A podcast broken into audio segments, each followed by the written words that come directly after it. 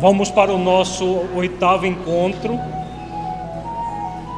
É uma nós vamos trabalhar autoconsciência, libertação do sofrimento e saúde.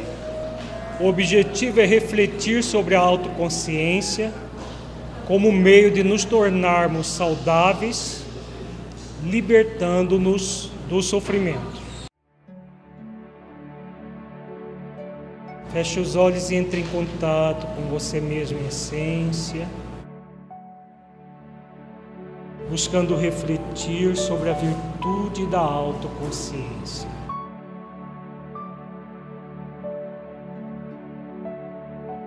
Sobre o seu desejo de desenvolver a saúde integral, física, mental, emocional para libertar-se definitivamente do sofrimento.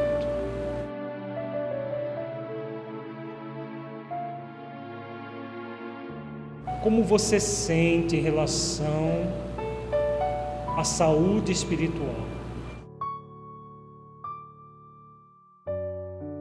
Você sente que se encontra no movimento de desenvolvê-la em sua vida ou não? Como é isso para você?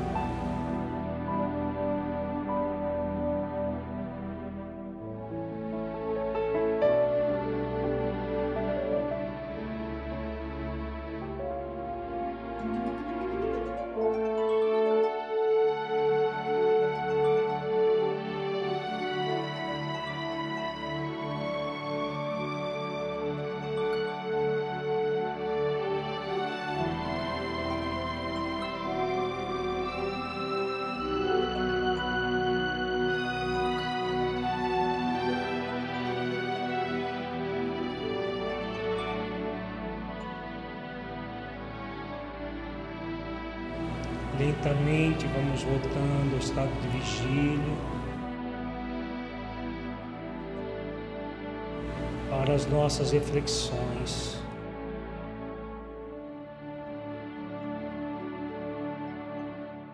Nós vamos estudar agora o livro Em Busca da Verdade, Joana de Ângeles, página 99. Cair em si deve constituir-se o passo inicial a ser dado por todos os doentes da alma, por aqueles que se comprazem nos conflitos e que se recusam às bênçãos da saúde real, que estorcegam no sofrimento, optando pela piedade e comiseração ao invés do apoio, do amor e da fraternidade. Esse cair em si que a mentora coloca aqui é uma alusão à parábola dos dois filhos, mais conhecida como parábola do filho pródigo. E esse livro todo ela aborda essa parábola e mais a parábola dos talentos do Evangelho de Jesus. Então, cair em si significa o despertar da consciência para esse estado de lucidez que nós acabamos de refletir. Aqui a mentora coloca aquilo que nós já comentamos no primeiro encontro, no encontro anterior.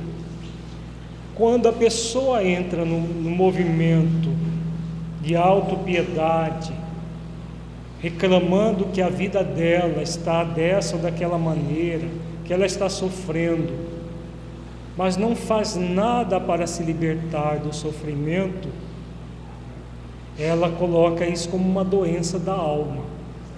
É a doença do espírito, talvez a mais profunda, é essa de não se perceber capaz de superar as próprias limitações que traz. A pessoa entra nessa autocomiseração, na autopiedade, buscando a piedade dos outros, a comiseração dos outros, como se ela fosse uma coitada, sofrendo imerecidamente, e o mundo cruel a fez assim e que ela não pode fazer nada, coitada. E que os outros só precisam passar a mão na cabecinha dela e dizer: "Oh, coitado. Oh, coitado". Pessoa não fala isso, mas é o movimento psicológico que ela mantém. Em vez disso, a mentora nos recomenda buscar o amor e a fraternidade. Isso só vai acontecer a partir do amor a si mesmo. E aí nós vamos oferecer primeiro o amor ao nosso próximo. Porque enquanto a pessoa estiver mergulhada na autopiedade, na autocomiseração, ela busca a piedade e a comiseração dos outros. Às vezes ela consegue, outras vezes não consegue, e ela se sente a pior das pessoas por isso. Mas a vida convida que nós é que nós vamos muito mais além. Ela convida ao amor e à fraternidade. Mas como que eu posso ser fraterno se eu estou mergulhado num poço de dores que tem a ver comigo mesmo? E, e querendo que os outros tenham piedade de mim porque eu estou sofrendo. Somente quando a criatura, num movimento profundo de alto amor, sai dessa situação de menos-valia, é que ela vai doar amor, ser fraterna e aí, consequentemente, ela vai receber amor e não comiseração, que é um pseudo-amor e não o amor verdadeiro. Então, o primeiro passo é reconhecer as doenças da alma. Eu estou nesse movimento simplesmente de reclamar da vida num processo de subconsciência. É necessário que eu caia em mim, que eu desperte a consciência para uma realidade mais ampla. A conquista da autoconsciência tem início nesse cair em si, graças ao sofrimento experimentado que é o desencadeador na necessidade de encontro, de autoencontro profundo. O sofrimento consciente que faculta reflexões convida normalmente a mudança de comportamento, porque expressa sim, distonia na organização física, emocional ou psíquica que necessita de ajustamento. Essa experiência evolutiva conduz com segurança ao encontro com Cristo interno, ajudando-o a ampliar as suas infinitas possibilidades de crescimento e de libertação. Então vejamos nesse parágrafo tem algumas alguns conceitos importantes. Então ela diz a conquista da autoconsciência tem início nesse momento que o espírito cai em si. Esse momento é individual e intransferível. Normalmente, o que gera esse momento é o sofrimento.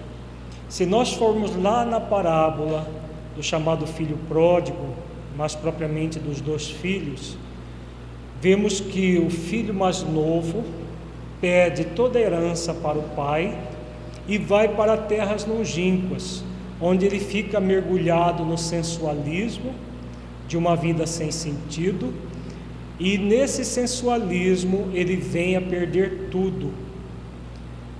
Se Jesus simboliza esse movimento da criatura mergulhando nessa mergulhada nessa consciência de sono, em que ela busca os prazeres da vida, puramente sensual, do queixo para baixo, como disse a mentora no outro texto que acabamos de estudar, e fica nesse movimento sensualista sem perceber a realidade maior da vida.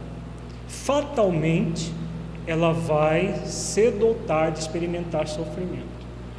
Chega o momento que o filho pródigo perde tudo e nem comida de porcos ele tem para comer, simbolizando esse movimento de ir ao fundo do poço.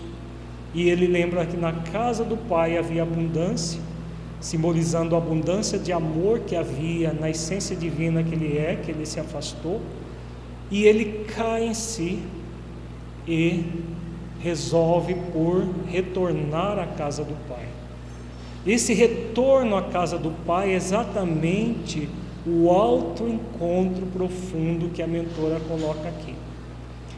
O espírito toma consciência de si e resolve por buscar o contato com o essencial em si mesmo, que ele se afastou voluntariamente. Quando nós mergulhamos nas questões sensuais da vida, nós entramos num processo de afastamento do essencial em nós e do afastamento de Deus em nós mesmos. Deus nunca se afasta de nós, mas nós nos afastamos dele quando mergulhados no sensualismo, no materialismo, numa vida puramente superficial. Então, quando a, criatura mergulhada nesse, nesse estado entra em sofrimento, ela é convidada a cair em si, como diz a mentora aqui, faculta reflexões. Quando o sofrimento é consciente, quando a pessoa está consciente do sofrimento, isso só acontece quando ela cai em si e entra na consciência lúcida. Porque, como nós vimos anteriormente, se ela permanecer na consciência de sono, ela não, ela vai tentar achar uma causa externa ao seu sofrimento e não buscar dentro de si a causa e a superação desse sofrimento. Então, todo esse, esse estado de sofrimento faz com que a pessoa entre nessa experiência evolutiva que conduz com segurança ao encontro com Cristo interno. O ser essencial ou Cristo interno que somos convidados a desenvolver até a pureza espiritual, nos libertando de todo e qualquer sofrimento, fruto do mau uso do nosso livre-arbítrio. No livro Homem Integral, nas páginas 129 a 132, a mentora faz uma dissertação sobre o sofrimento e a saúde que nós devemos buscar para nos libertar desse sofrimento. O sofrimento em si mesmo é fonte motivadora para as lutas de crescimento emocional e amadurecimento da personalidade, que passa a compreender a existência de maneira menos sonhadora e mais condizente com a sua realidade. Os jogos e ilusões da idade infantil superados dão ensejo a uma integração consciente do indivíduo no grupo social do qual se encontra, fomentando o esforço pelo bem dos demais, por saber-se membro valioso e entender por experiência pessoal os gravames que a dor proporciona. Então vejamos alguns conceitos significativos que ela coloca aqui. O sofrimento, como nós já vimos, é essa fonte motivadora para as lutas de crescimento emocional e amadurecimento da personalidade. E aí ela fala que esse sofrimento faz com que a pessoa compreenda a existência de uma maneira menos sonhadora. Se nós formos para um shopping, para uma praça e perguntar para as pessoas que estão por aí, ou para um bar, ou para uma, uma desses lugares de balada, de tudo mais. E vamos fazer uma pesquisa, cada um com um caderninho na mão, vamos imaginar todos nós aqui fazendo uma pesquisa. Vamos perguntar para a, essas pessoas o que elas mais buscam na vida. Sem necessidade de nós sairmos a campo, nós vamos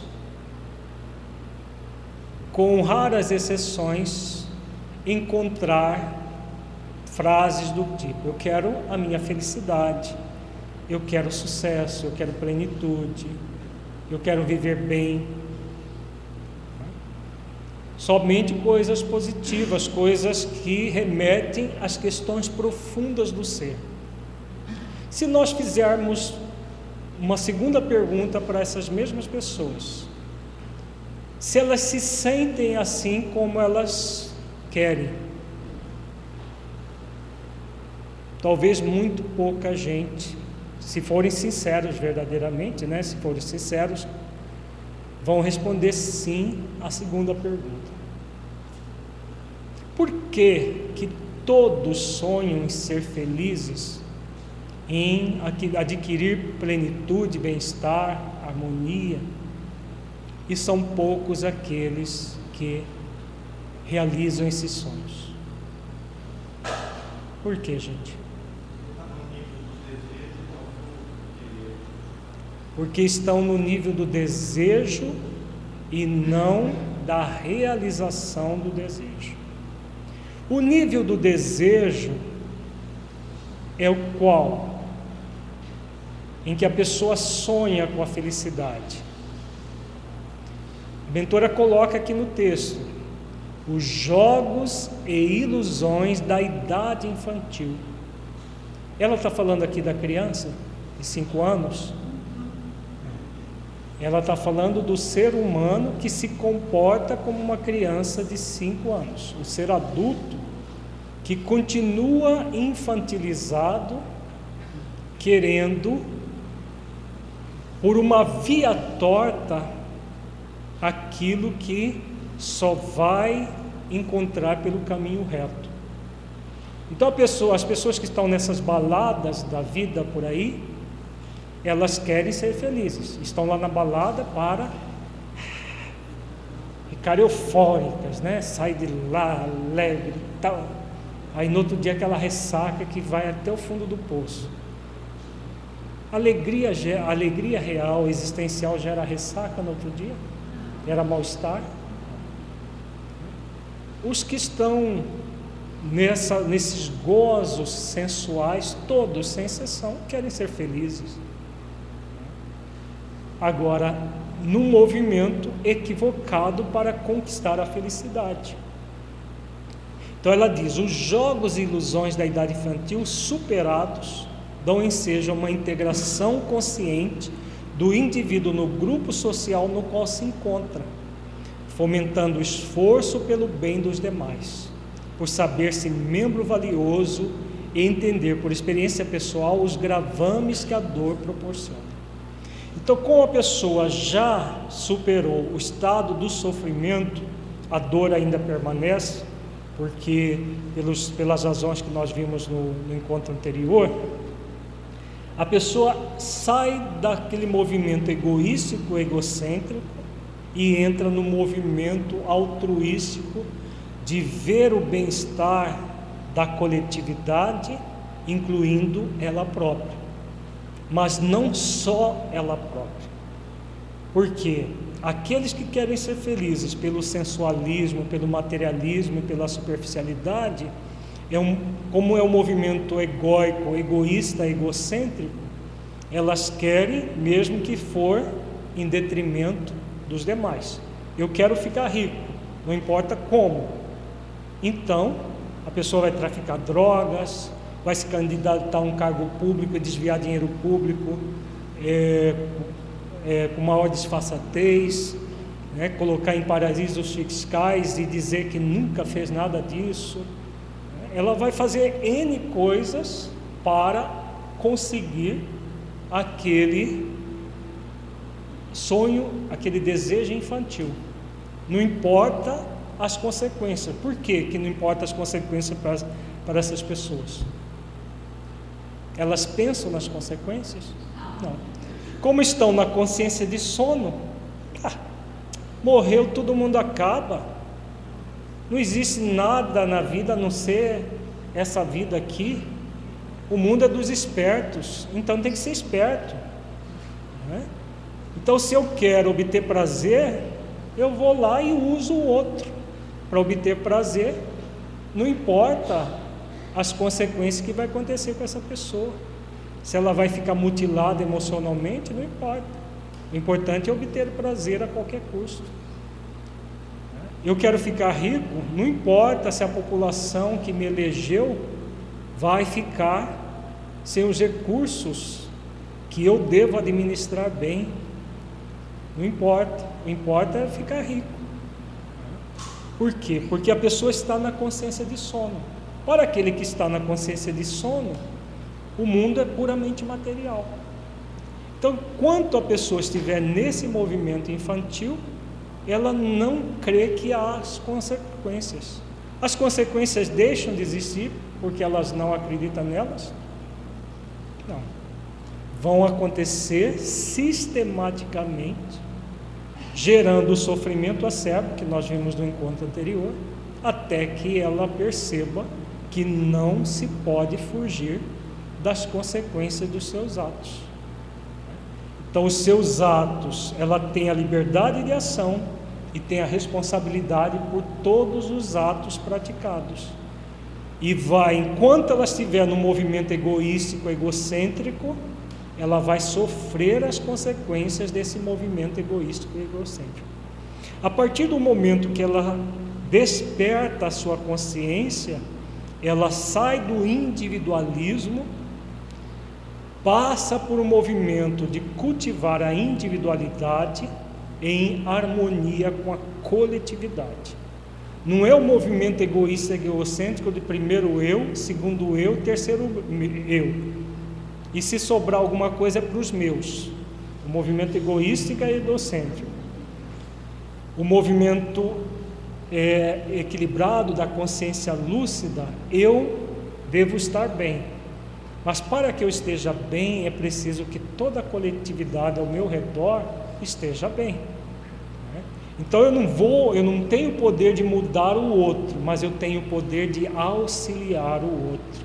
Então o que a mentora coloca aqui, fomentando o esforço pelo bem dos demais. Então eu fico, no, eu entro no movimento altruísta de crescer, sim, mas sempre pensando no, na felicidade dos outros, não em fazer a felicidade dos outros, porque isso não é possível, mas em fomentar ações que auxiliem o outro a crescer também.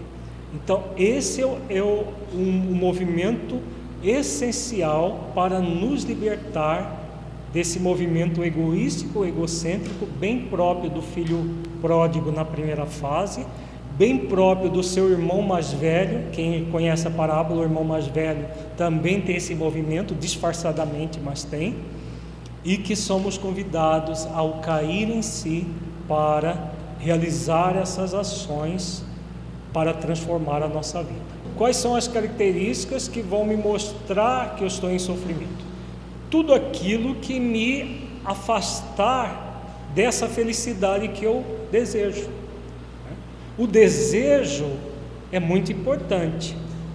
Agora, todo desejo nos convida a tomar uma decisão para realizar aquele desejo. Então, o desejo é a idealização. Da idealização para a realização existe a decisão de mudança para que a pessoa torne real aquele desejo. Então, qual é o, qual é o parâmetro de avaliação? O que eu quero? Se todos, em sã consciência, querem ser felizes, todos, e essa felicidade passa a ser uma miragem, a pessoa que está, que está buscando vai perceber que ela está no caminho equivocado. Então, aquele que quer a felicidade pelo, pelo sensualismo do sexo. Quanto mais sexo ela faz e troca de parceiros e faz e não importa o que vai acontecendo com os outros, ela vai entrando no estado de tédio em vez de se tornar feliz. Aquele que busca o, a felicidade no dinheiro fácil, A consciência, como nós trazemos, como nós vimos o, no texto anterior, na consciência, mesmo no estado de sono, aquilo que deve e aquilo que não devemos, porque o que devemos é sempre aquilo que gostaríamos que os outros fizessem para nós, né? então nós devemos fazer aos outros aquilo que gostaríamos que o outro fizesse para nós. Então, por exemplo, um político corrupto que usa o seu cargo para desviar dinheiro da saúde e as pessoas ficam morrendo à míngua nos hospitais, na, nas condições que a gente tem no nosso país, que é alarmante. Né? O nível de dinheiro que se desvia da saúde, da educação, de, da segurança, de todas as áreas. E a população mais carente fica à mercê de tudo isso. Se ele refletir, ele vai ver. Eu gostaria de que isso acontecesse comigo, que eu estivesse na condição do outro. Ele nem pensa nisso e continua fazendo as falcatruas. O que, que vai acontecer? Qual vai ser o termômetro para essa pessoa? A intranquilidade de consciência. Certa vez nós vimos na televisão uma cena patética de um político dos mais corruptos que nós temos. Nós não estamos falando nada contra a política e os políticos, é, é que é tão fragrante né, e um exemplo tão próximo de nós. Esse político, né, um, muito conhecido no país, pegou um copo, um copo desses bonitos, e na frente das câmeras ele estava assim tremendo, literalmente. Pegou um comprimido, o comprimido quase que ele não conseguia pôr na boca, e o copo de água para engolir o comprimido. Muito provavelmente era um ansiolítico. Né? Então, a pergunta do que foi feito, né? qual é o parâmetro dessa pessoa para saber que o dinheiro que ele desviou a vida inteira de um estado dos, dos estados mais pobres do país tá, está trazendo tranquilidade a ele, está trazendo felicidade a ele? Com certeza, num estado desse, não está. Então a pessoa tem de, tudo que o dinheiro pode comprar, mas ele compra tranquilidade de consciência, serenidade consciencial. Então os parâmetros estão flagrantes. Se nós fôssemos elencar aqui N situações, nós vamos encontrar uma série de situações que a pessoa ela faz aquilo para ser feliz. Né? Se ele, um político que que desvia dinheiro público, ele quer ganhar dinheiro para ele ser feliz, claro. Ninguém sabe não, eu, eu vou ganhar, vou roubar muito dinheiro para eu ficar cada vez mais infeliz com a minha consciência corroendo aqui dentro. Ele não faz isso para isso, mas é a consequência do estado que ele está buscando. Então, se nós buscarmos tudo aquilo que nos acontece e fizermos um esforço de lucidez de consciência para refletir sobre aquilo, nós vamos ter N parâmetros de avaliação. O problema é que a gente ou está na consciência de sono, ou às vezes até já despertou, mas passa uma, uma anestésico para ela dar uma dormidinha e não, não gritar, muitas vezes. Muitas vezes a pessoa já superou a consciência de sono mas ainda quer, de vez em quando, que ela dá uma dormidinha, para que a pessoa possa fazer algo que a consciência grita que não deve fazer, mas que ela faça bem, né? como se isso fosse uma postura madura. É a postura infantil que a mentora coloca aqui. Né? Que muita gente que já poderia estar numa condição do adulto lúcido permanece infantil, fazendo de conta que as coisas não são bem assim. Isso acontece muito no movimento espírita.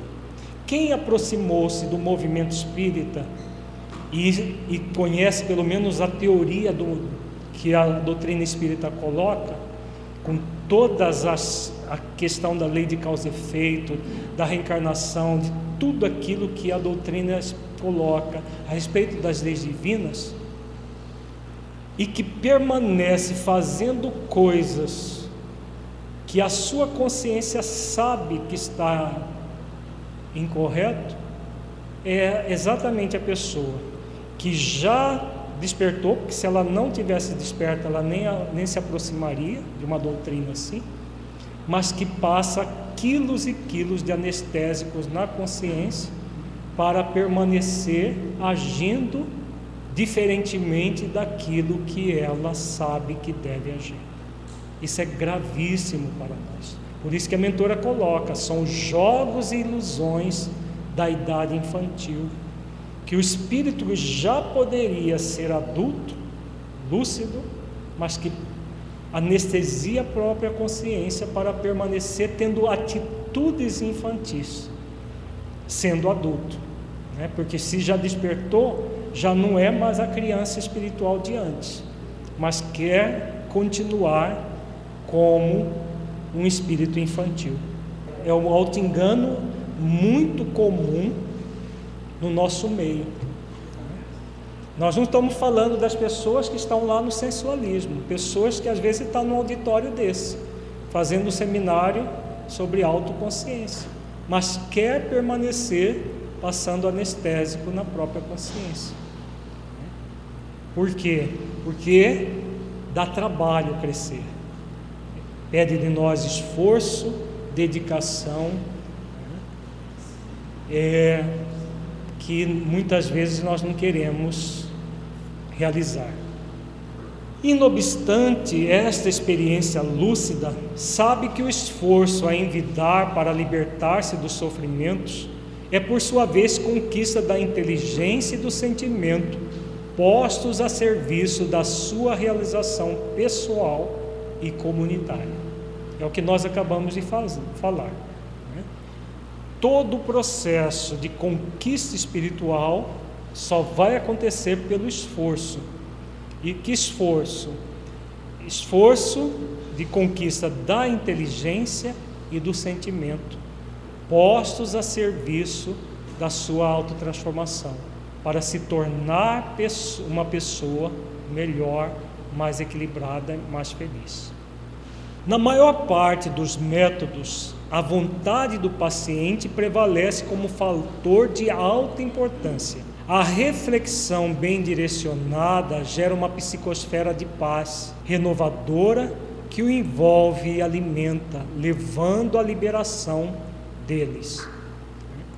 Então, aqui a Ventura coloca a respeito de eh, da vontade do paciente. Qualquer que seja o método que nós formos utilizar, a vontade tem primazia.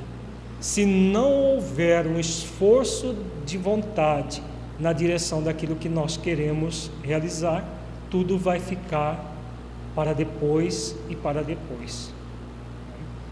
Então, tudo isso só vai acontecer se nós tivermos hábitos de reflexão. Como ela diz, a reflexão bem direcionada gera uma psicosfera de paz renovadora que envolve a pessoa e alimenta, levando à liberação de todo o sofrimento. A Lodete faz a pergunta das pessoas que muitas vezes estão ao nosso lado e não querem realmente uma mudança. Necessitam da mudança, mas não querem a mudança. Como nós é, falamos, esse movimento de mudança é individual e intransferível. Ninguém pode fazer por nós e ninguém pode despertar por nós. Por isso que o cair em si, cada um cai em si. Né? E cair em si não é dar uma cambalhota e cair em cima de si mesmo. É, do ponto de vista psicológico emocional, uma, algo muito profundo. É o despertar da consciência. Então, como que eu posso despertar a consciência do outro? Impossível. Então, qual é a nossa função no coletivo? Trabalhar em nós para o nosso despertar, melhorar a nós mesmos, ter atitudes corajosas de afirmar o bem em nós mesmos, porque é aquilo que nós temos falado. O cristão no século 21 passa por experiências desafiadoras até maiores do que o cristão no primeiro século. Porque o cristão no primeiro século tinha, eh, ele é, se via de frente com leões, é, tigres, leopardos que devoravam seus corpos. Hoje nós não temos mais que enfrentar os leões nas arenas. Mas muitas vezes nós encontramos ao nosso lado verdadeiros leões, leopardos e tigres humanos, né? que são os nossos pares. Em qualquer área de atividade nós vamos encontrar. No movimento espírita também vamos encontrar nos nossos centros espíritas pessoas assim, que não querem uma mudança, né? estão usando a própria instituição, a própria religião, porque trazem esses atavismos do passado. Qual é a nossa postura? Ser exemplo. Né? E o exemplo não é focado no outro, eu vou ser bom para mostrar para os outros. É um movimento lúcido de autoconsciência. Ser melhor é bom para mim. Se é bom para mim, vai servir de exemplo para os outros. Se os outros vão se mirar no meu exemplo ou não, aí é dar o saldo deles. Ao mesmo tempo, eu sou convidado também a estimular outras pessoas, pontuando uma coisa aqui a colar, né? esclarecendo. No caso do Centro Espírita, fazendo exposições, palestras, eh, seminários. Né? O que, que nós estamos fazendo aqui? Refletindo sobre conceitos profundos da mentora Joana de Ângeles. Exatamente esse movimento de refletir. Cada um vai pegar o que nós estamos refletindo e vai usar de acordo com o seu livre arbítrio. O nosso compromisso é oferecer as reflexões. Então, isso tudo nós podemos fazer o tempo todo, com as nossas atitudes de mudança e oferecendo isso ao outro. E aí nós estamos trabalhando o coletivo, sem nunca ter a pretensão de que as nossas ações vão modificar o outro. Se nós entrarmos nesse movimento, o resultado vai ser muita frustração e é um movimento egóico do orgulho, da, da, da vaidade de querer mudar os outros, e aí nós nos perdemos em nós mesmos. A vida nos convida a entrar na nossa intimidade e mudar aquilo que necessitamos mudar. Tudo mais vai ser consequência. Então, se o, você fala e outro ouve o que você falou e continua a sua vida de sempre, você pode orar por ele, só isso e não pode fazer mais nada. Se você entra no movimento equivocado de liderança, não, mas ele tem que fazer, mas ele, aí você entra, já escorregou no movimento egóico, saiu da lucidez de consciência. É necessário lucidez o tempo todo. Não nutrirmos o desejo infantil de transformar o mundo, de transformar os outros mas fazer o praticar o dever consciencial de transformar a nós mesmos. Esse é o grande compromisso. Vamos, a, a mentora coloca, relacionemos algumas fases da terapia liberativa. Nós vamos ver alguns itens muito significativos que ela nos oferece para nos liberarmos do sofrimento, desenvolvendo a saúde no nível mais profundo, que é a saúde espiritual considerar todos os indivíduos como dignos de ser amados e tomar por modelo alguém que o ama e se lhe dedica. Por isto mesmo, credor de receber todo o afeto. Então vejamos aqui o que ela quer dizer. Né? São propostas, todos esses itens que vamos estudar aqui, são propostas bastante desafiadoras para todos nós, para que nós possamos crescer na vertical da vida. Então ela está dizendo aqui: considerar todos os indivíduos como dignos de ser amados, inclusive o político lá tremendo, tomando a, o ansiolítico é digno de ser amado, o, o, o facínora que assassina é digno de ser amado um inimigo nosso caluniador é digno de ser amado. Né? um amigo nosso, todos são indivíduos dignos de ser amados. E como nós podemos fazer isso? Tomar por modelo alguém que o ama e se lhe dedica. Essa pessoa, por mais empedernida no mal, é o amor de alguém.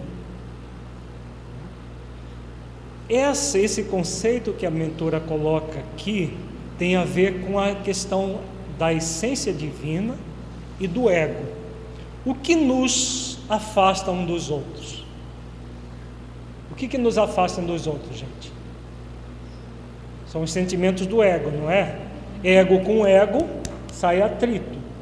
Se eu ver o outro sempre como um ser essencial, eu posso enxergar aquilo que está além do ego? Posso. Aí entra aquilo que Jesus ensinou do amar os inimigos. Existem os inimigos coletivos da sociedade, existem os inimigos individuais, existem os amigos. Allan Kardec, comentando o que significa amar o inimigo, que Jesus propõe, ele diz que amar o inimigo, em hipótese alguma, Jesus estava querendo dizer que nós tivéssemos com o inimigo o mesmo afeto que nós temos com o amigo. Hipótese alguma, porque isso seria um, uma situação, um desejo infantil. É ter para aquela pessoa empedernida no mal, um caluniador nosso, qualquer pessoa, o desejo que ela desperte para a realidade da vida, que ela esteja bem, então, se nós, por exemplo, enxergamos um político corrupto, em vez de ficar nutrindo ódio dele, como faz a maioria, o que, que a mentora está nos, tá nos convidando? Hã? Sentir compaixão dele. Então é um ser digno de ser amado. Ele ainda não percebe isso, mas ele é uma pessoa digna. Ele ainda não caiu em, caiu em si para caminhar em função do desenvolvimento da própria dignidade, como faz o filho pródigo depois que volta para a casa do pai. Mas ele é uma pessoa digna. É digna da nossa compaixão. Ter a compaixão, mas não votar nele, sim, porque senão nós vamos perpetuar o erro. Sentir compaixão por alguém não significa você ser conivente com esse alguém. Ah, você deseja o bem dele, mas você não. Por exemplo, o inimigo que calunia você, você vai ser amiguinho dele? Não, eu quero ser seu amigo, eu quero ser. Isso é infantil. Você vai orar por ele e vai mantê-lo bem à distância de você. Né? Agora, orando por ele, desejando que ele cresça, que ele caia em si. Né? Quando ele vai cair em si, é por conta dele. Né? Então é isso que a mentora está dizendo aqui aquela pessoa ela é digna da nossa compaixão, das nossas orações, né, da nossa afetividade, mesmo que seja à distância. Isso não é uma tarefa fácil de se fazer. Contrário, dá bastante trabalho, esforço para ver sempre o outro essencialmente e nunca egoicamente. Porque se, se vermos egoicamente, nós vamos entrar naquele movimento de confronto. Nossa, que nojo de ver essa pessoa. Tinha mais é que eles é, sofrer amargamente lá, nós não falamos inferno, né? mas lá nas trevas, ele tinha que ir lá e sofrer tudo isso. Muitas vezes a gente tem esse movimento. Por quê? Está vendo o ego do outro apenas. Então, o esforço que a mentora nos solicita aqui, que vai gerar cada vez mais a consciência lúcida e um estado de saúde para nós, é vermos a outra face do outro. É um ser essencial, filho de Deus, como eu também sou. Então, eu faço esse esforço para ver o outro da forma como eu gostaria que as pessoas me vissem, sempre como filho de Deus, é, aprendiz da vida que está no mundo para ser feliz. sabendo que essa felicidade é uma conquista individual intransferível. Então, isso faz o quê? Faz com que a gente se liberte da carga negativa que poderia estar cultuando e gerando uma toxidez mental para nós. Faz sentido, gente? Então, por exemplo, nesses desmandos que a gente vê na classe política do nosso país, na, na criminalidade que a gente basta é, pegar uma revista, um jornal, assistir um, um, um telejornal, a quantidade de, de, de desfaçatez, de é, violência, de tudo mais que tem acontecido. Se nós não tivermos esse movimento que a aventura é, convida que nós tenhamos aqui, nós vamos encher a nossa mente de fluidos tóxicos, de tanto vibrar negativamente para o ladrão, para o bandido, para o político, para todos aqueles que estão nesse movimento egóico em relação à vida. Se nós oramos pelas pessoas, se nós desejamos o bem dela, sentimos compaixão por elas, o que, que vai acontecer? Nós entramos num estado de maior saúde, apesar da doença coletiva. Então, isso daqui é um ato profundamente cristão. Trabalhoso, sim, mas profundamente cristão. O que não significa, repetindo mais uma vez, conivir com os erros dos outros. É sentir compaixão pelo outro. Ficou claro, gente? Faz sentido? Este sentimento sem apego nem interesse, gerador de emoções perturbadoras, desarma o indivíduo de suspeitas, de ansiedades e medos, ao mesmo tempo dirimindo as incompreensões de outra e desarticulando quaisquer planos infelizes. Então a pessoa fica liberta de tudo que existe de negativo que poderia gerar perturbação para ela, inclusive as espirituais. Que os espíritos desencarnados utilizam de forma sutil ou não essas próprias energias que nós mantemos para nos perturbar mais ainda. Uma visão favorável sobre alguém dilui as nuvens densas que, se, que lhe obscurecem a personalidade facultando o relacionamento positivo. A não reação à agressividade do outro desmantelha-lhe a couraça de prepotência na qual se oculta. Se a resposta é otimista e sem azedume, conquista-o para o intercâmbio útil, ampliando-lhe o círculo de expressões afetivas. Logo, esse sentimento contribui para anular os efeitos do sofrimento moral e dissipar algumas senão todas as suas causas perturbadoras. Então, ao longo do tempo, nós vamos até conquistando as pessoas que se declararam nossos inimigos, não necessariamente na mesma existência. Por quê? Porque nós não devolvemos na mesma moeda. Nós não entramos no movimento da pena de talião, mas aprendemos, a dar a outra face, como Jesus ensina é a face essencial para aquele que está no movimento egóico.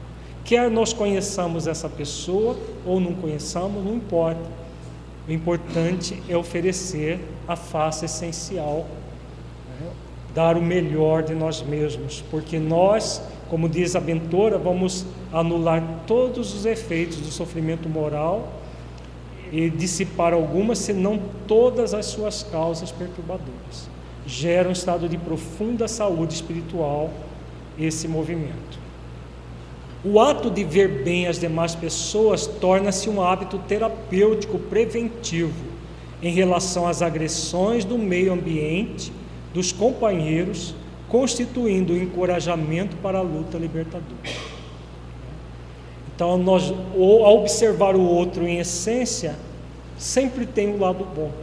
E aí, o esforço de ver isso torna-se para nós uma terapia preventiva, porque nos liberta das animosidades, das trocas de farpas energéticas, até do ódio do outro, se for uma questão pessoal.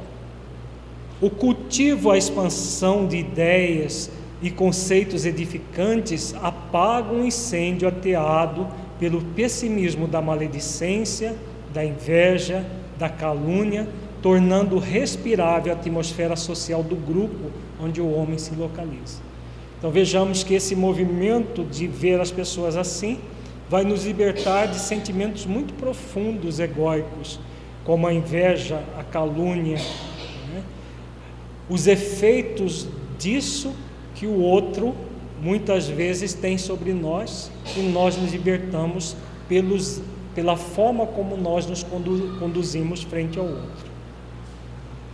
Item B: identificar e estimular os traços de bondade do caráter alheio. Está relacionado com o anterior.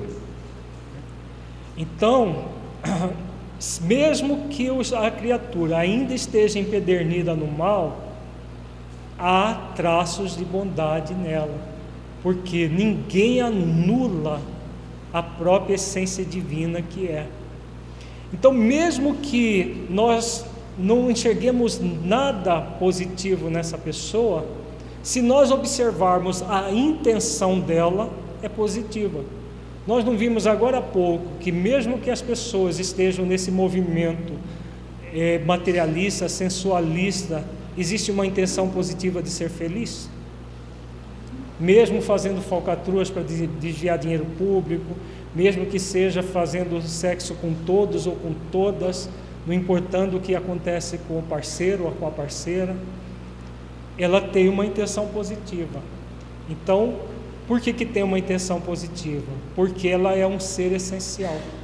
Existe uma intenção de ser feliz por uma via torta. A intenção é positiva, mal direcionada. Ela necessita ser bem direcionada, mas não somos nós que vamos fazer isso, é a própria pessoa. Então, quando nós somos é, estimulados, no, nos estimulamos a ver os traços de bondade no, no caráter alheio, nós vamos nos desarmar em relação ao outro. Porque se nós partimos do pressuposto que a pessoa é empedernida no mal e que não tem jeito, que ela é uma, uma escória, o que, que vai acontecer conosco em relação a ela? O que, que vai acontecer, gente? Hã?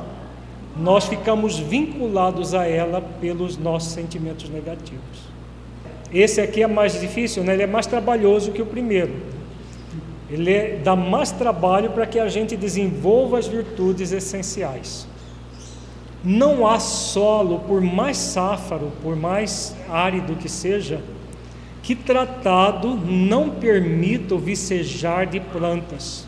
Em todo sentimento existem terras férteis para a bondade mesmo quando cobertas por caliça e pedregulhos. Um trabalho breve que seja, afastando o impedimento, e logo esplende os recursos próprios para a sementeira da esperança. Então, que bonita a metáfora que a mentora coloca aqui. Né? Aquele deserto mais improdutivo. Se você leva irrigação, adubo e tudo mais, como lá em Israel, eles plantam frutas em plena areia do deserto. Então, não existe ninguém que não tenha um lado que possa, não necessariamente num determinado momento de vida, mas gradualmente despertar para uma realidade maior.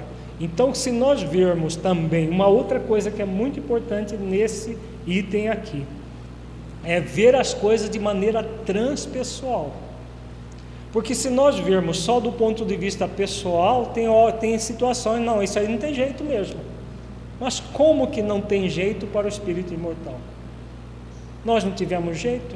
Já houve época que nós agimos assim, no passado espiritual, em que as pessoas olhavam para nós e falavam: não, isso aí não tem jeito, isso aí vai mofar lá no inferno e não vai ter jeito. E nós tivemos jeito, né? Então todos têm jeito. Agora, não necessariamente naquele momento.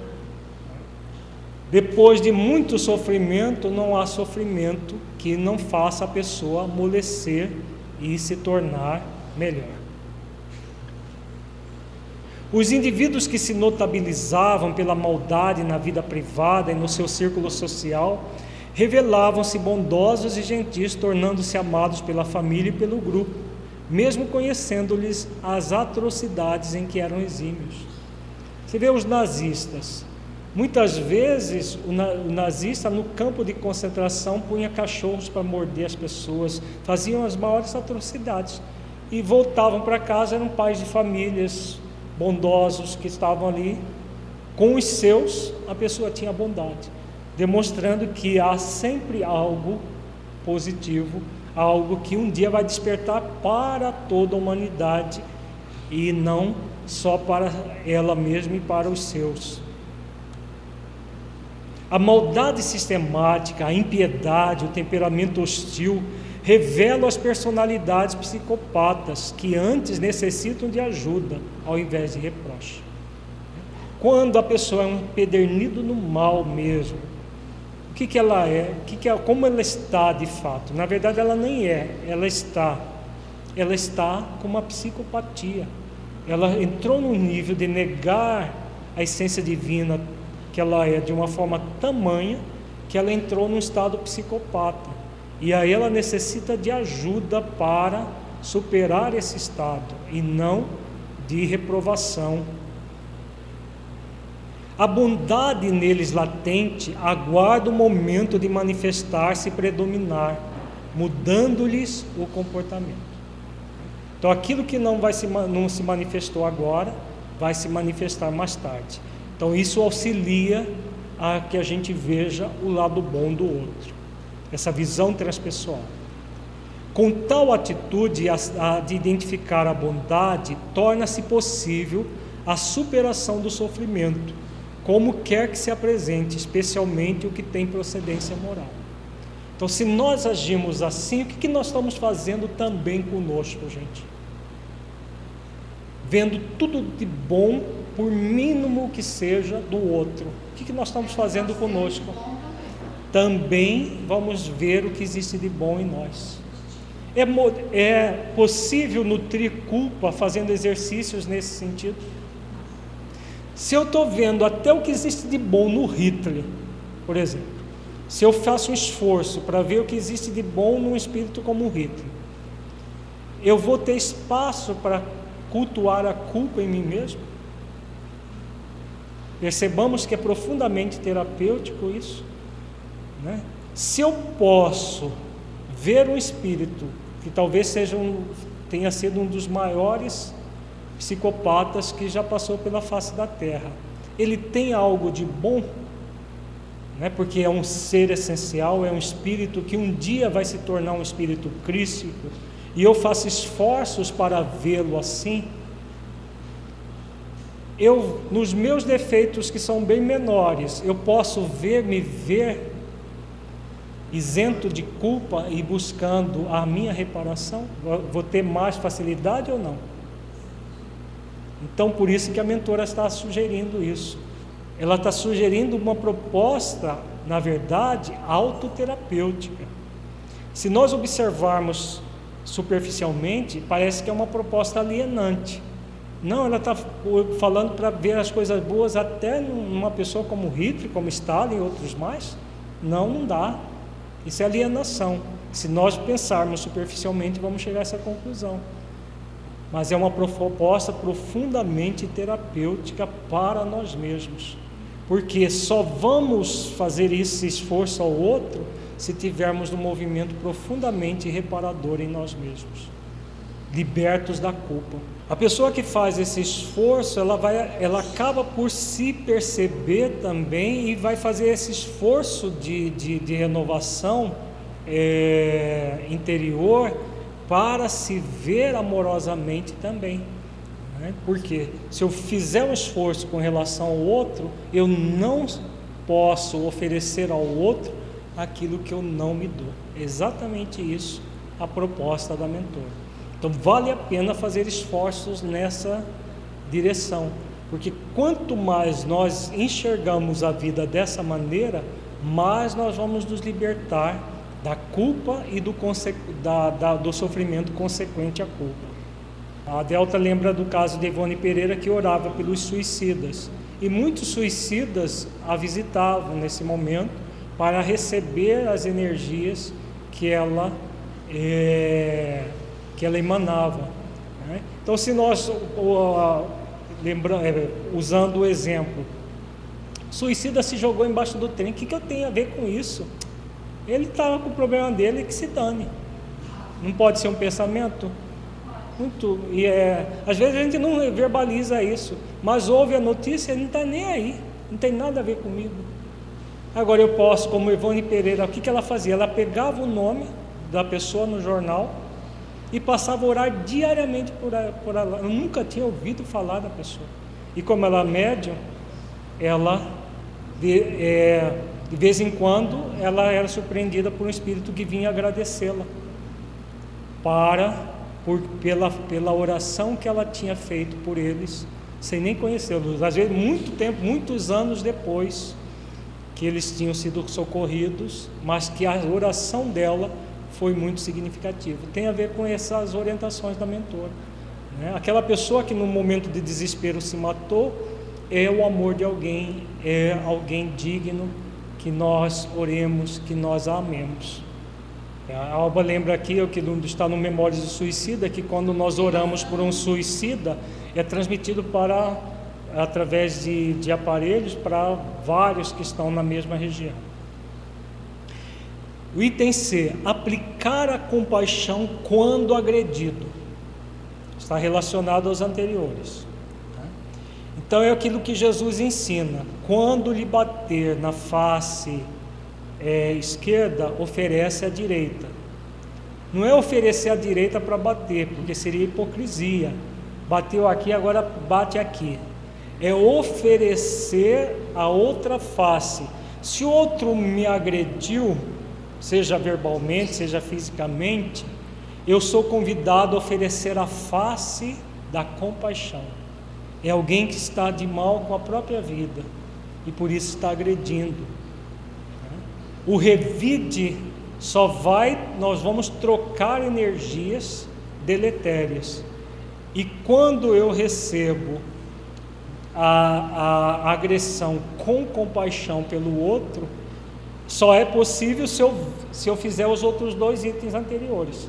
Se eu ver o lado bom do outro, que o outro é, é digno de, de, de amor, e ver que ele é um ser essencial, apesar dessa agressão que está fazendo. Então eu dou, ofereço a outra face. Isso é profundamente terapêutico. Por exemplo, quando nós somos agredidos por alguém, em vez de devolver com a compaixão a agressão, e nós entramos no culto à mágoa e ao ressentimento, o que, que vai acontecer? Nós alimentamos o nosso ofensor interno. O ofensor externo vai embora cuidar da vida dele. E nós passamos a alimentar o nosso ofensor interno. E esse ofensor interno nos martiriza diariamente, porque nós escolhemos fazer isso. E nos intoxicamos com energias deletérias, entramos numa verdadeira tormenta na parábola dos atormentadores do Evangelho de Jesus, ele fala sobre isso. Nós entramos na, nos atormentadores da mágoa e do ressentimento. Então ficamos ressentindo. Tem até um pensamento atribuído a Aristóteles, que é muito sábio, que diz assim: que o ressentimento é um veneno que você toma e espera que o inimigo morra.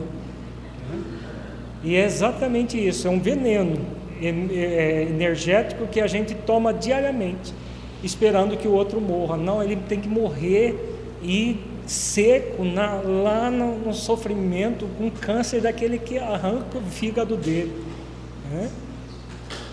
E o que está acontecendo? A toda a energia do ódio, da, da, da mágoa, do ressentimento, ela está se intoxicando. E outro vai lá desencarnar com 80 e poucos anos, uma boa, e ela lá. Às vezes ela produz o câncer que ela está desejando para o outro, literalmente. Né? Uma reação de pesar ante o ato infeliz produz um efeito positivo no agressor, proporciona o equilíbrio à vítima, que não desce a faixa vibratória violenta em que o outro se demora, impede a sintonia com a cólera e seus famanases, impossibilitando a instalação de enfermidades nervosas e distúrbios gastrointestinais e outros, face à não absorção das, de energias deletérias. Então, o que nós acabamos de comentar. Né? Se nós oferecemos a outra face, nós nos libertamos da ação do outro. Pela lei de causa e efeito e lei de responsabilidade, lei de justiça, o outro não vai se libertar no, do, do, erro que praticou pela nossa compaixão, não é possível. Né? Porque a nossa compaixão nos liberta. O outro vai se libertar quando, pela lei da reparação, der à vida aquilo que ele tirou. Se ele agiu com desamor, é somente quando ele reparar esse ato de desamor que ele vai se libertar.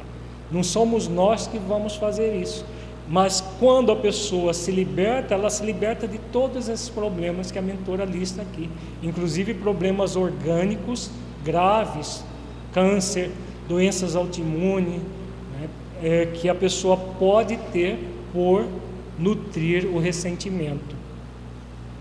A compaixão dinâmica, aquela que vai além da piedade, buscando ajudar o infrator, expressa bondade e se enriquece de paixão participativa que levanta o caído, embora ele seja, embora seja ele o perturbador.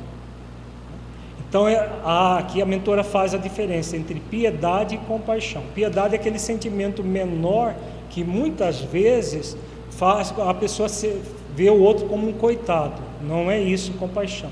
Compaixão é o sentimento que nós vemos o outro como alguém digno, mas que está praticando indignidades. E por estar praticando indignidades, é digno da nossa compaixão. Então a pessoa, a vítima socorre, mesmo que seja energeticamente pelas suas orações, o vitimizador. E só se liberta com isso tudo. É a atitude que Estevão teve com Saulo, sim, exatamente a atitude que Estevão teve.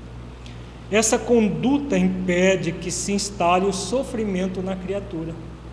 Então ela se liberta daquilo que o outro, é, que a atitude do outro poderia gerar nela e se liberta daquele sofrimento do, da mágoa e do ressentimento que ela poderia é, cultuar.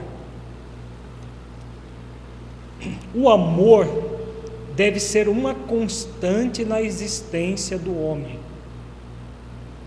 Então, vejamos, aqui a mentora já desfocou do outro, no sentido de que o outro, até agora, o outro era referência, para que nós busquemos nós mesmos.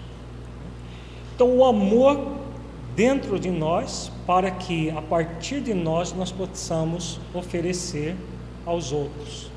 É o grande compromisso consciencial. Porque o sentimento de compaixão numa agressão, ele é um filho do sentimento de amor. Orar por alguém que nos persegue, que nos calunia, é uma atitude filha do amor.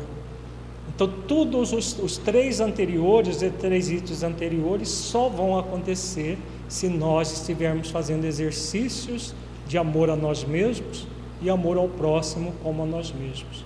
Isso gera uma profunda saúde emocional e espiritual. Há em tudo, em todos os seres, a presença do amor.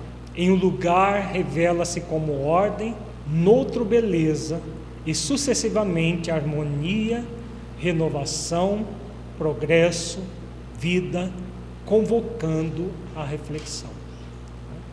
Então, tudo, em tudo existe amor. Por que, que em tudo existe amor, gente? Tudo não é criação divina? Deus não é amor? Se Deus é amor, em tudo vai haver amor convidando à reflexão. O amor é o antídoto mais eficaz contra quaisquer males. age nas causas e altera as manifestações, mudando a estrutura dos conteúdos negativos quando estes se exteriorizam. Então, se nós queremos nos libertar das mazelas que geram sofrimento, amemos. Nós vamos nos libertar de todos os males. Revela-se no instinto e predomina durante o período da razão responsabilizando-se pela planificação da criatura. O amor instaura a paz e irradia a confiança, promove a não violência, estabelece a fraternidade que une e solidariza os homens uns com os outros, anulando as distâncias e as e suspeitas. É o mais poderoso vínculo com a causa geradora da vida é o motor que conduz a ação bondosa, desdobrando o sentimento de generosidade, ao mesmo tempo estimulando a paciência. Bonito isso, né? Então, é o amor que vai fazer, como ela diz, é o mais poderoso vínculo com a causa geradora da vida, Deus, né? que é o grande Criador de tudo, que é amor. Quando nós mergulhamos nesse amor, o resultado é o estado de saúde profunda, saúde espiritual.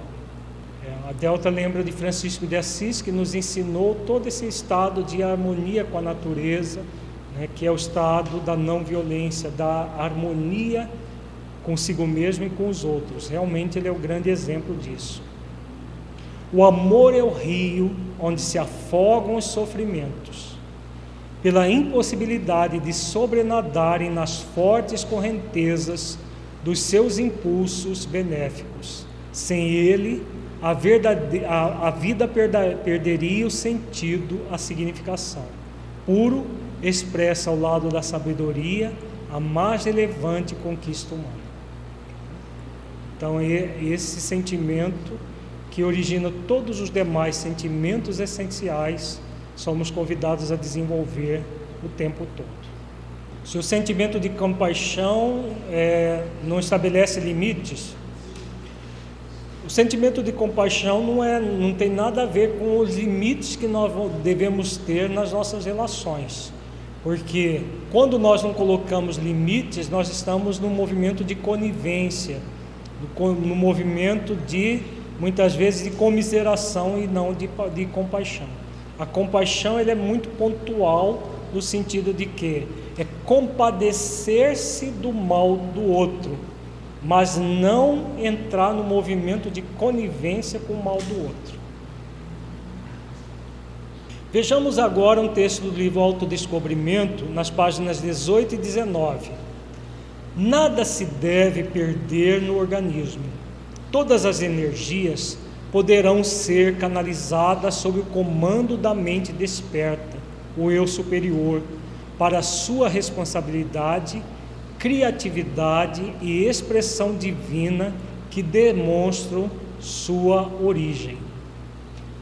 O eu consciente, mediante exercício constante, deve comunicar-se com todas as células que lhe constituem o invólucro material a semelhança do que faz quando lhe atende alguma parte ou órgão que necessita de tratamento.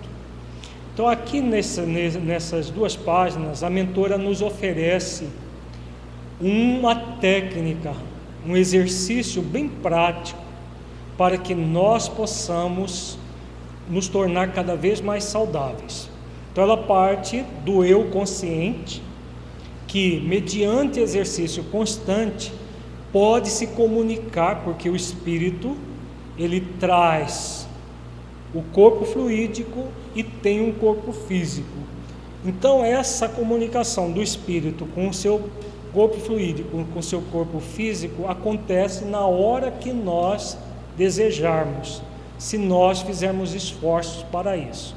Então, vejamos a técnica que a mentora oferece para nós. Considere-se um corte, corte que dilacere um membro.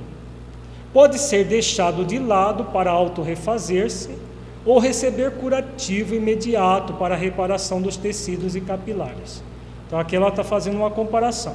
Se você está andando, de repente pisa num caco de vidro, você pode ir ao médico para fazer, colocar um ponto, né, fecha a sutura e em dois, três dias a ferida está cicatrizada. Ou você pode simplesmente ignorar, virar com a ferida aberta, vai formar umas pus, vai formar uma série de coisas e gradualmente vai havendo uma cicatrização que se chama, em termos médicos, de por segunda intenção. A ferida vai cicatrizando, se ela não for muito profunda, porque se ela for muito profunda, assim não funciona, mas ela vai aos poucos cicatrizar. É o que ela tá colo está colocando aqui. A pessoa pode fazer um curativo e acelerar o processo ou deixar que o tempo refaça. Agora vejamos que ela vai trazer dessa comparação é, puramente física com a questão mental e emocional. Da mesma forma, a consciência, o si, o self, deve atender à energia nas suas diferentes manifestações, rarefeita ou condensada, interferindo com amor e dando-lhe ordens equilibradas para a sua sublimação. Os movimentos egóicos que nós de alguma forma cultuamos vão gerando em nós ou uma inibição das energias ou uma congestão das energias, que normalmente vão ficar localizadas nos chakras, nos órgãos que nós trazemos do perispírito, que são os sete chakras principais e muitos outros acessórios que vão ficando ou congestionados ou inibidos. A inibição, falta de energia, a congestão, excesso de energia. Então, o que, que o espírito pode fazer? Diante dessas alterações que nós trazemos no nosso corpo fluídico e corpo físico, nós podemos ir ao encontro das, das regiões que estão afetadas e trabalhar pela sublimação. Então vejamos o método que a mentora oferece. A doença resulta do choque entre a mente e o comportamento, o psíquico e o físico, que interagem somatizando as interferências. Então, uma série de conflitos que nós vamos ver no, no, no primeiro encontro da tarde, esses conflitos, como eles surgem, como trabalhar com eles, mas todo esse choque entre a mente, o comportamento o psíquico e o físico vão gradualmente produzindo as doenças. Nós podemos deixar que elas sigam seu curso e que se curem com o tempo, né? ou podemos fazer alguma coisa para nos libertar. Então vejamos a técnica que a mentora oferece. Diante de ocorrências viciosas, de acidentes morais e emocionais, cumpre-se lhes faça um exame com, circunstanciado, passando-se a conversação com o departamento afetado, despertando-lhe as potências e liberando-as para o preenchimento das finalidades da vida, a que todas as coisas estão submetidas esse destino. Então vejamos aqui que, que ela está colocando para que nós façamos. Se eu tive uma dificuldade qualquer, um conflito e gerou, gerei um problema, nós vamos ver em maiores detalhes hoje à tarde como, como trabalhar isso, mas é importante que eu mergulhe dentro de mim mesmo e converse com esse problema, converse com essa minha emoção. Se eu estou triste, sem saber por que estou triste, ou mesmo sabendo por que, é importante que eu converse com essa tristeza. Se eu estou com uma dor em determinado órgão, é importante que eu mergulhe nesse órgão e converse com essa dor, o que, que essa dor está querendo me dizer, o que, que eu posso fazer para superá-la. Se eu estou com uma, um órgão doente, eu posso é, mergulhar nesse órgão psiquicamente, conversar com as minhas células, dizer que elas são amadas, que elas podem se refazer, que, que elas podem se regenerar, que toda a energia amorosa nós canalizamos para ela, para elas. Então, nesse momento, a pessoa pode visualizar luz indo para aquele órgão, visualizar envolvendo aquele sentimento que ela está é, nutrindo naquele momento para poder diluir o, o sentimento de tristeza, de mágoa, de ansiedade. Então, são recursos que nós trazemos no psiquismo, são relativamente simples. É simplesmente a pessoa fazer um relaxamento desses que nós temos feito aqui no início no final de cada encontro. Faz um relaxamento, é, fecha os olhos e começa a mergulhar dentro de si mesmo, conversar consigo mesmo. Podem ter certeza, é extremamente eficaz e terapêutico. E é um remédio muito eficaz que não custa um centavo para ninguém. Né? Diferente daqueles que compram em farmácia, que são bem carinhos. É o que, que, que Francisco chamava de conversar com o jumentinho, né? que ele chamava o corpo dele do jumentinho. Então ele conversava com o jumentinho quando o jumentinho estava meio empacado. É o que nós devemos fazer com o nosso corpo e com a nossa mente também. Conversar terna e bondosamente com as imperfeições morais, alterando-lhes o curso.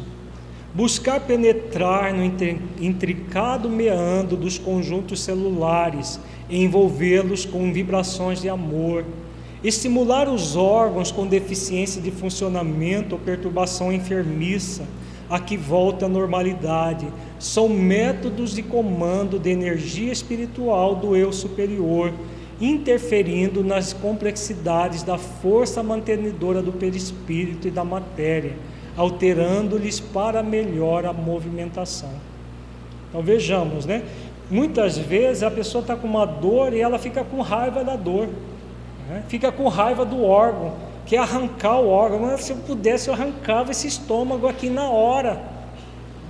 O que, que vai acontecer? Ela está jogando energia deletéria para o órgão e perturbando o órgão. Enquanto que ela pode conversar terna e amorosamente com o órgão, com as células, elas estão alteradas e está doendo porque alguma coisa errada está ocorrendo. E essa coisa errada começou no espírito que você é. Então, conversar consigo mesmo, com as imperfeições que motivaram aquilo, até chegar na causa e ir diluindo, visualizando luz, visualizando é, energias salutares penetrando nas células. Tem uma técnica que nós usamos terapeuticamente, imaginar a célula como um sol em miniatura, irradiando luz, né? ah, podem irradiar, é, imaginar ela como uma florzinha se abrindo. Tudo isso nós podemos usar a nossa criatividade. Agora, o importante é essa energia que a aventura coloca, terna e bondosamente, tanto com as imperfeições morais quanto com as imperfeições físicas, porque isso favorece o nosso reequilíbrio e não amplia a perturbação. No sentido inverso, a conduta desregrada, os pensamentos violentos, as forças descompensadas do instinto, produzindo congestão e inibição das energias, dão curso aos estados de violência, de depressão, de obsessão compulsiva, de degeneração dos tecidos e órgãos que lhes so, sofre a corrente contínua deletéria. Então, nós temos a opção você quer agravar o problema, fica com raiva dele. Começa a ter raiva da, da ansiedade que você sente, da inquietude, da, da dor num determinado órgão. Agora, se você quer se curar, se beneficiar é, com a saúde, trabalhe em função da superação dessa autoviolência. Se a acupuntura vai ajudar, sim, todo, toda, toda terapia energética vai ajudar na congestão e na inibição dos órgãos. Homeopatia, acupuntura, o passe magnético, todos auxiliam. Mas não resolve se o ser não se modifica, modificar a própria conduta. A conscientização do ser leva-o a um conhecimento profundo das possibilidades criativas e realizadoras que trabalham pelo seu e pelo bem da sociedade onde se encontra. Então a pessoa entra no movimento de paz, de harmonia que deve nutrir. O tropismo da divina luz atrai a criatura que às vezes se esconde nas sombras da inconsciência, ignorância de si, permanecendo nas faixas inferiores da evolução.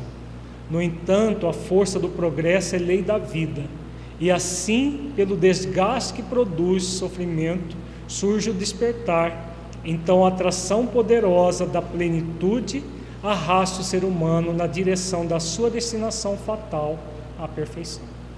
Então, mesmo aqueles que negligenciam essa proposta que a mentora oferece, cedo ou tarde vão despertar pelo sofrimento. Nós não precisamos chegar no sofrimento.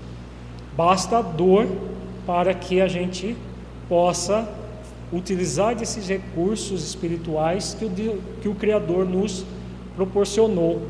É, para isso, é claro que nos pede esforço, dedicação e todo um trabalho nessa direção.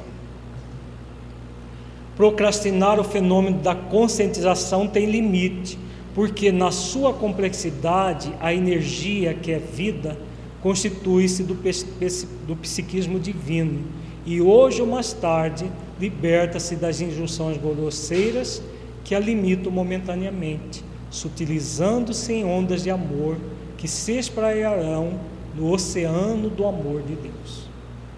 É o que nós acabamos de comentar.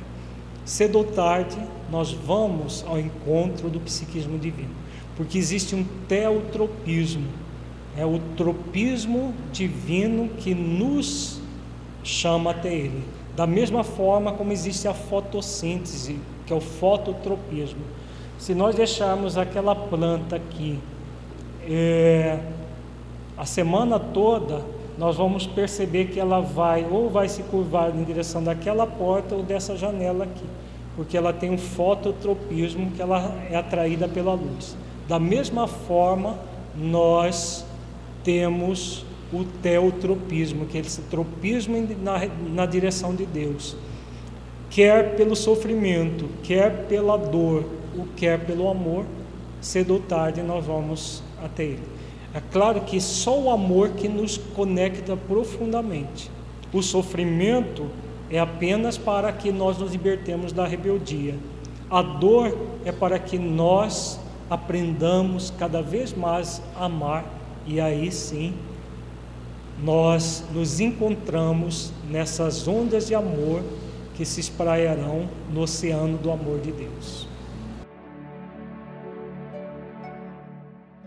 Feche os olhos, entre em contato com você mesmo em essência, buscando sentir o conteúdo estudado neste encontro.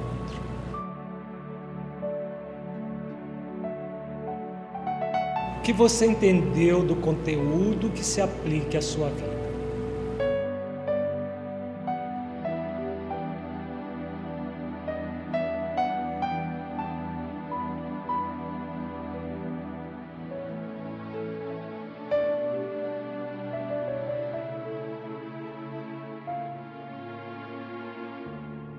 Conteúdo estudado mudou a forma como você avalia a virtude da autoconsciência?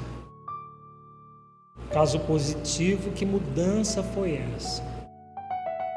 Você sente agora a vontade de se tornar cada vez mais autoconsciente, para se tornar mais saudável e libertar-se definitivamente do sofrimento?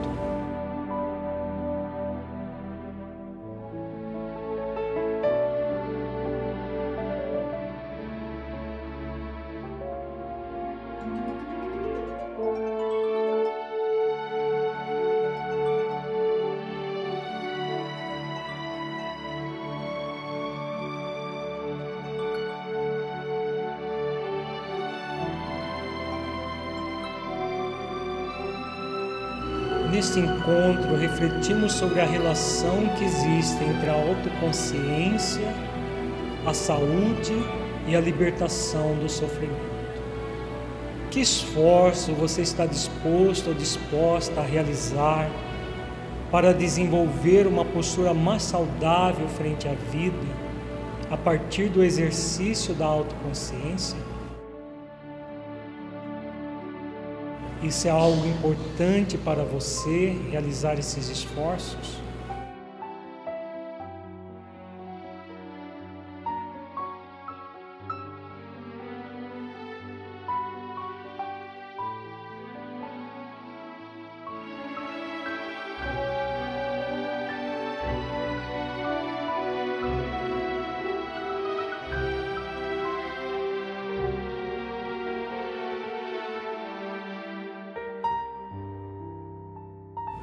Você sente a sua vida aplicando as reflexões analisadas neste encontro para se tornar uma pessoa mais saudável, livre do sofrimento?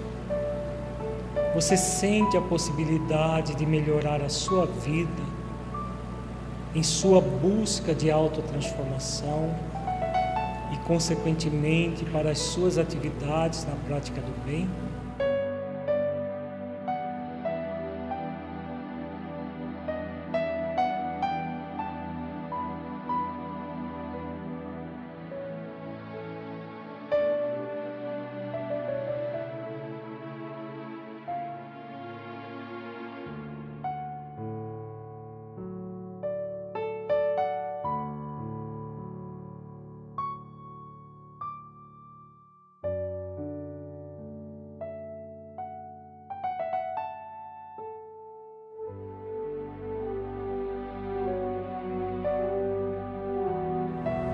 Sinta-se agora um espírito imortal que traz em si mesmo a determinação divina de evoluir até a perfeição relativa, pelo conhecimento pleno e cumprimento das leis divinas, pela prática das virtudes e pela busca da unidade com Deus.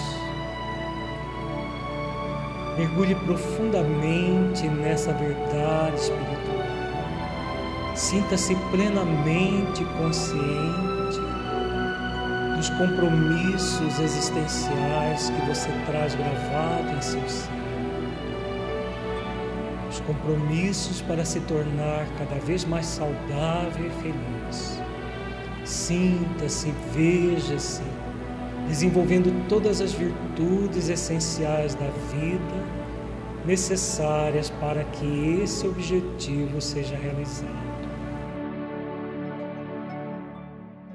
Veja-se, sinta-se desenvolvendo o poder real em si mesmo, sentindo as possibilidades que se abrem para você em virtude do desenvolvimento de suas potencialidades.